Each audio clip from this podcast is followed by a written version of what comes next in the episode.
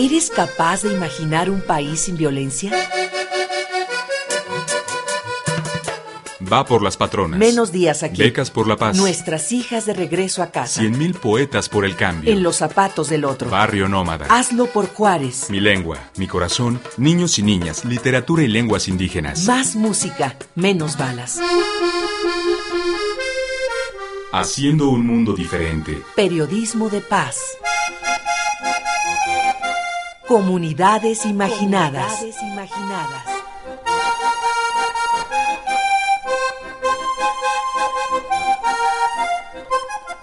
No se mata la verdad matando a un periodista.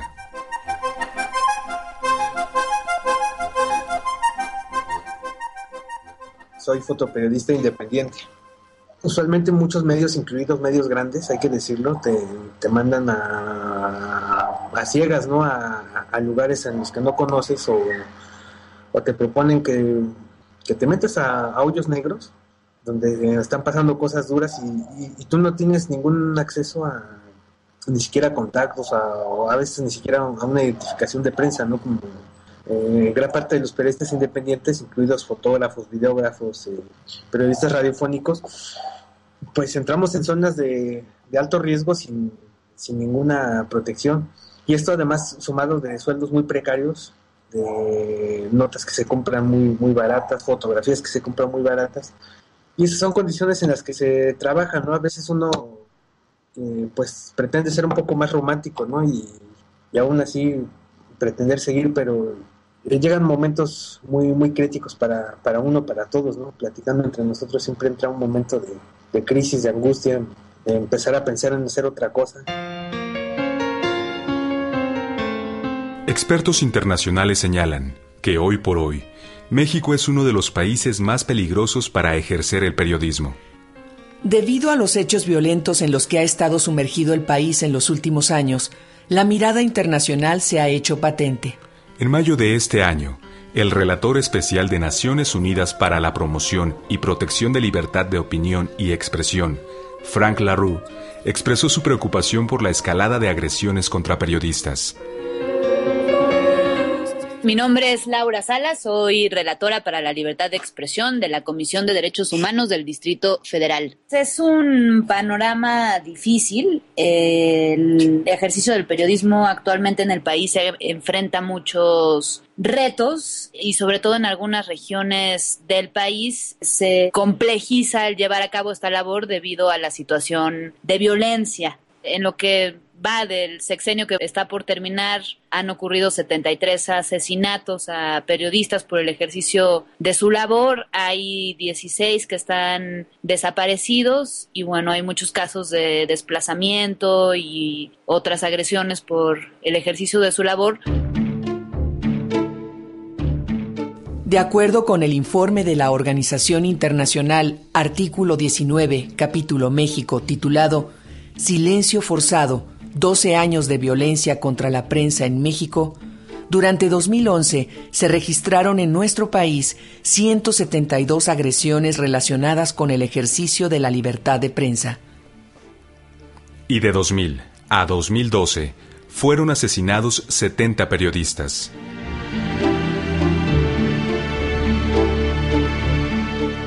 En el informe de la visita oficial a México por parte de los relatores especiales de libertad de expresión de la Comisión Interamericana de Derechos Humanos y Naciones Unidas, se señala que la alta concentración mediática de las frecuencias de radio, el uso faccioso de la publicidad oficial y la negativa a reconocer y promover la diversidad de medios obstaculizan seriamente el ejercicio de la libertad de expresión.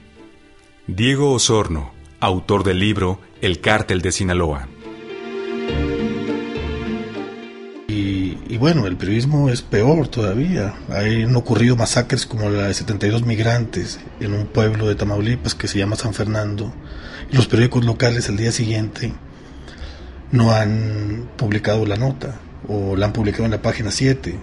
Y no es porque los periodistas eh, no tengan criterio ni humanidad para haber registrado una de las tragedias, una de las masacres más grandes en lo que va de, de este siglo en el hemisferio occidental.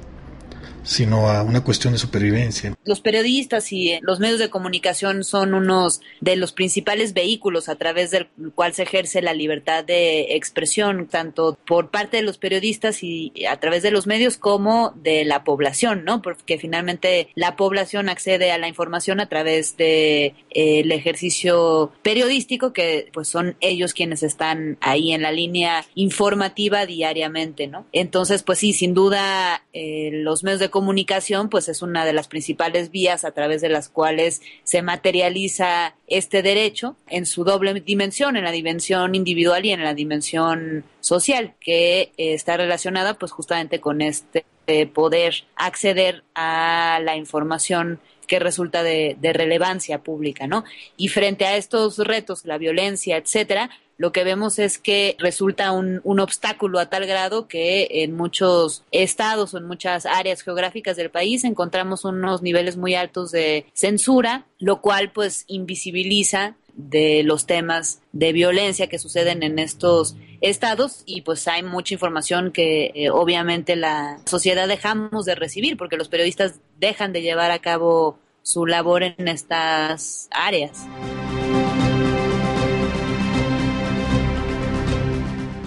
México es el país más violento de América Latina para ejercer el periodismo y el segundo en el mundo después de Irak, según declaraciones de los relatores para la libertad de expresión de la Organización de Naciones Unidas y la Organización de Estados Americanos. Juan José Rodríguez, escritor sinaloense. Lo que está ocurriendo con los periodistas es que estamos, creo, muy solos en una batalla que nos agarró desprevenidos, sin armas para enfrentar lo que está pasando y es que quedamos como atrapados en una red de intereses de todo tipo, entonces todos están peleándose por algo que nosotros tenemos que es la información y en esa guerra campal que tenemos, el primer blanco o, el, o, la parte más débil de toda una cadena de información pues son los periodistas, sobre todo los periodistas en los estados. ¿Qué está pasando? Bueno, creo que hay dos niveles. Uno, sí, temor, desconcierto, miedo, mucho miedo, mucha tensión en algunos casos. Pues la presión a la que están sometidos algunos de los colegas es permanente, es, también eh, tienen miedo pues, por sus familias. Pero por otra parte también creo que en varios estados, por lo menos en varios en los que yo he estado, Chihuahua, Chiapas, Veracruz, incluso Morelos, Guadalajara, hay como mucha hambre, mucho interés y mucho deseo de algunos colegas, de grupos de colegas, de mejorar su trabajo, de hacer mejor periodismo y de enfrentar lo que viene, pues ahora sí que en la trinchera, ¿no? Haciendo periodismo, haciendo mejor periodismo.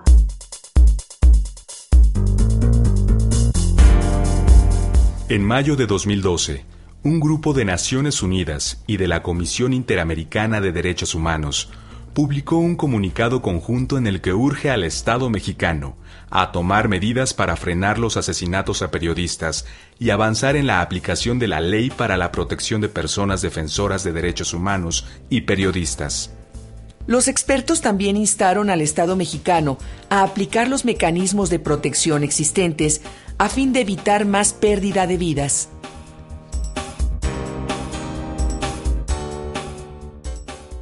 Pues existe la ley federal que regula justamente la existencia de un mecanismo de protección para periodistas y personas defensoras de derechos humanos. Es un instrumento normativo que fue propuesto por una serie de organizaciones de la sociedad civil. Digamos que es una política pública que se entiende justamente en el marco de un contexto de violencia, ¿no? Que en realidad es un paliativo para salvaguardar la vida de las personas defensoras y de los periodistas, es decir, en un contexto en el que no existieran los niveles de violencia en los que estamos viviendo en México, pues no tendría razón de ser un mecanismo de estas características, que justamente pues está encaminado a llevar a cabo de manera inmediata las acciones necesarias para proteger la vida de las personas que ejercen la libertad de expresión y, la defensa de los derechos humanos que se encuentran en riesgo. Fue una ley que fue aprobada a principios de este año, a raíz de la cual se creó ya propiamente el mecanismo a nivel federal que tiene una cobertura nacional y que recientemente fue instalado formalmente su consejo y a partir de esto pues ya está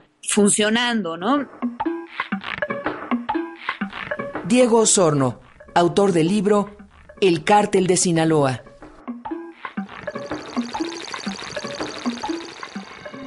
Si uno ve la frontera de, México con Estados Unidos, tal vez eh, se dará cuenta que en Tijuana, en Sonora, en su dinámica con Sinaloa y en Ciudad Juárez, hay mucha narrativa de lo que pasa. O sea, los periodistas locales han conseguido poder seguir narrando el horror, seguir narrando las implicaciones oficiales y todo lo que sucede ahí.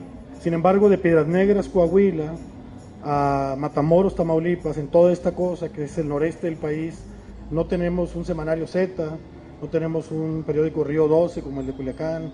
Nos parecía importante hacer una narrativa y yo me, me, enfrasqué a reportear primero la zona. Yo no sabía propiamente que iba a terminar un libro. Yo primero hice el viaje, empecé a ir a estos pueblos, a regresar. Yo pasé temporadas de mi adolescencia en Matamoros y en Reynosa, pero ahora volví ya con la idea de tratar de entender lo que estaba pasando y por qué además era tan fuerte el silencio que impedía que, que se conociera en el resto del país lo que estaba viviendo ahí.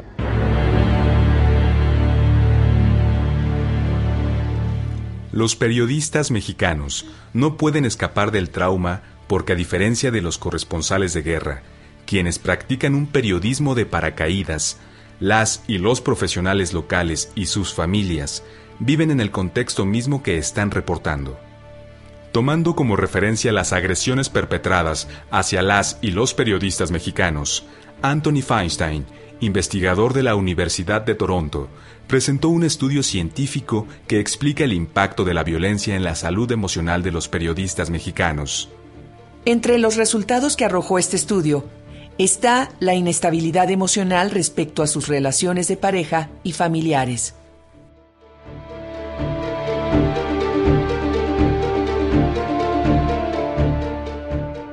Periodistas de Pie es una organización que funciona hace, empezamos a reunirnos en 2006, desde 2010 somos asociación civil.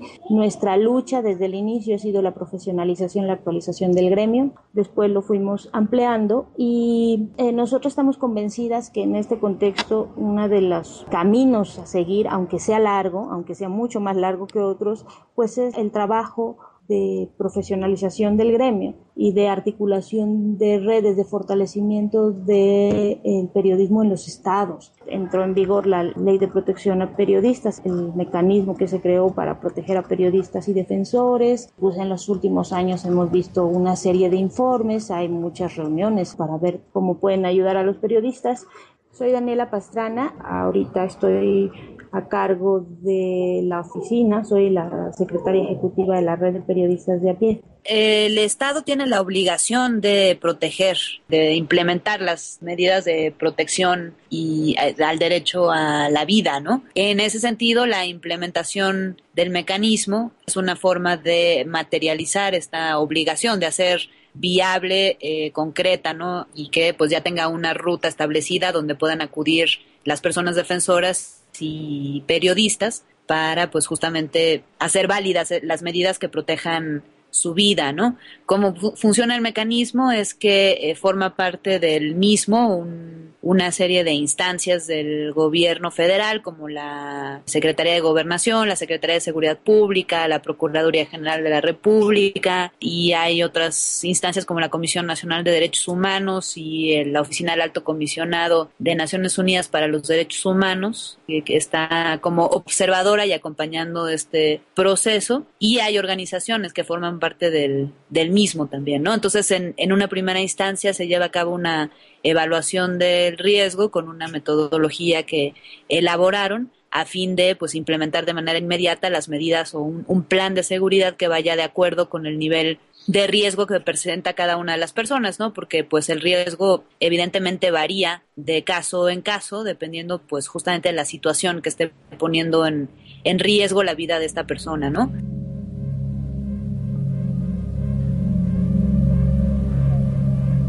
Algo está podrido en este país cuando ellos y ellas Los que deberían mandar la nota se convirtieron en nota. Los asesinatos de periodistas son tan comunes, tan poco noticiosos, que alcanzan generalmente apenas unos párrafos ocultos en las páginas interiores o unos segundos de algún noticiero, si es que sus ausencias logran arañar algún espacio. Sus nombres van acompañados de realidades como las que voy a leer tomadas de la nota roja donde queda la constancia de su muerte y, si acaso, unas líneas sobre su trabajo reporteril. El periodista fue asesinado cuando salía de las instalaciones de la radio, secuestrado en la madrugada por cinco desconocidos en la puerta de la Dirección de Seguridad Pública Municipal. Su cuerpo encontrado en un barranco, ejecutado dentro de un vehículo de su diario, Intentó refugiarse en un hotel al percatarse que dos desconocidos lo perseguían. Le dispararon a quemarropa por lo menos 20 veces. Su hija de ocho años presenció el homicidio. Lo mataron cuando la llevaba a la escuela.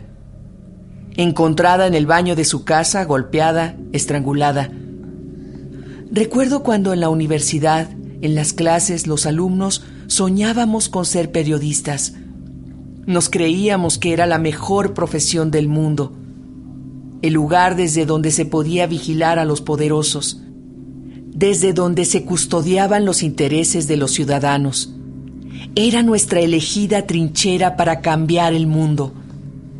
Con cada amenaza, con cada secuestro, con cada desaparición, con cada atentado, con la muerte de cada periodista, los ciudadanos nos vamos quedando sin testigos, sin ojos, sin voz. Dejamos de saber en qué está metido el alcalde, qué empresario fue favorecido por alguno de sus amigos, cuáles son esas amistades turbias del gobernador, qué grupo es el que dispara afuera de nuestra casa, quién se benefició con tanta muerte, con tanta violencia, nos estamos quedando sin la información que ayuda a darle sentido a nuestra realidad. La información que la sociedad necesita para saber lo que ocurre, para entender cuáles son los mecanismos de esta violencia, qué patrones tiene, cómo se manifiesta, para entender por qué me pasa lo que me pasa. Sin esa información será más difícil intervenir para cambiar nuestra realidad, para recuperar a nuestro país.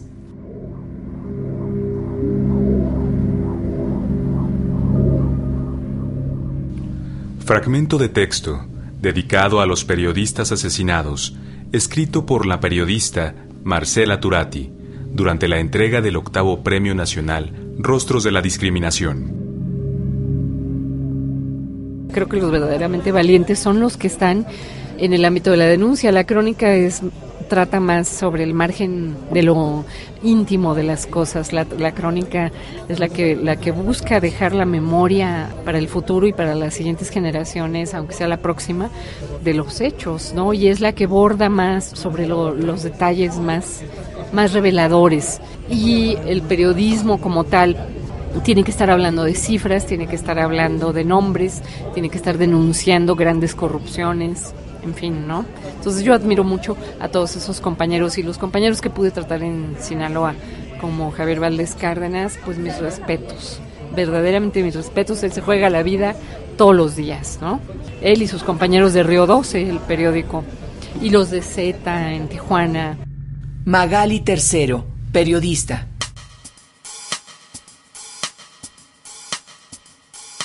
Una de las mejores maneras de esclavizar a las personas es alejarlas de la educación.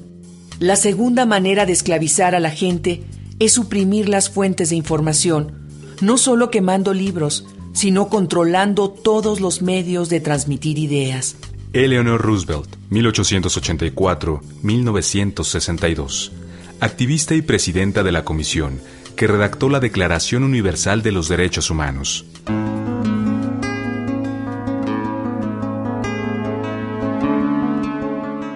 Escuchamos las entrevistas de José Luis Aguirre, periodista en el exilio, Julio Aguilar, fotoperiodista, Laura Salas, relatora para la libertad de expresión de la Comisión de Derechos Humanos del Distrito Federal, Daniela Pastrana, directora de Periodistas de a pie, el escritor Juan José Rodríguez y los periodistas Magali Tercero y Diego Osorno.